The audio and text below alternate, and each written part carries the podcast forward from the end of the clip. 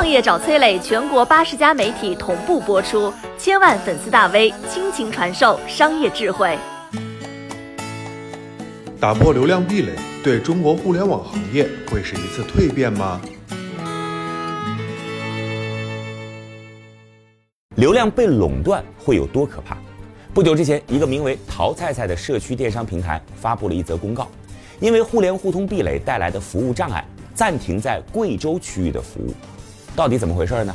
根据淘菜菜的程序员在网络上的吐槽，自家在微信的小程序竟然被限制更新长达七个多月，用户体验那是越来越差。而对手美团优选、多多买菜却都能做到七天上一个新的版本。这个淘菜菜其实它是阿里旗下的社区电商品牌，目前在社区团购领域排在美团优选、多多买菜之后。这前面两位大家都知道和腾讯嘿那是沾亲带故，所以呢，淘菜菜认为自己被针对了。那为什么停掉的是贵州的业务呢？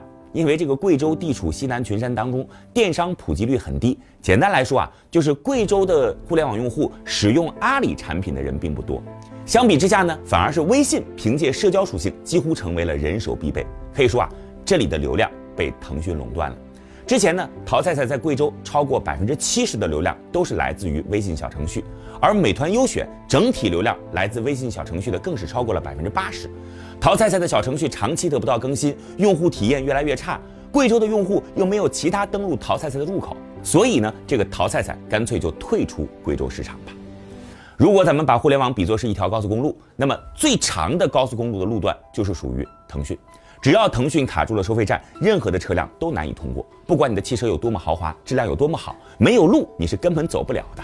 拥流自重的方式就是向对手去设置屏障，而在这儿呢，不仅是限制了商业对手，也对普通老百姓的生活带来了很多的不便。比如说，咱们往自己家里边群里分享个抖音视频，还得先保存到相册。今天在微信一对一聊天场景里边访问一些第三方的应用链接，仍然需要二次跳转，而群聊跟朋友圈则直接不支持分享淘宝或是抖音的链接。为了限制对手，却给用户带来了更大的不便，无疑垄断会严重的扰乱市场秩序，最后受苦的还是用户。那未来这种局面会改变吗？一定会的。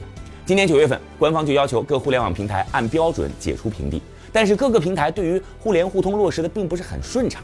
从淘菜菜小程序被封禁来看，平台之间的互通还存在着隐性的门槛。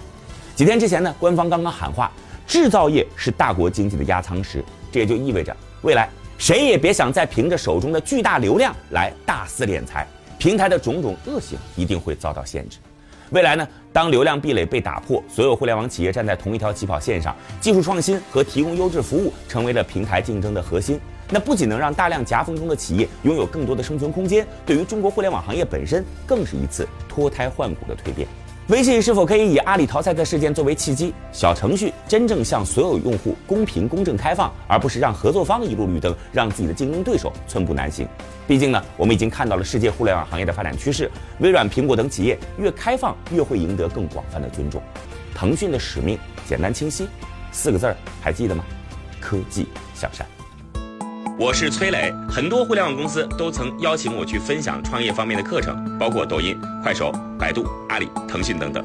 我把主讲内容整理成了一套音频课程，里边包含如何创业、如何做副业、优质项目剖析等等，相信啊会对您有所帮助。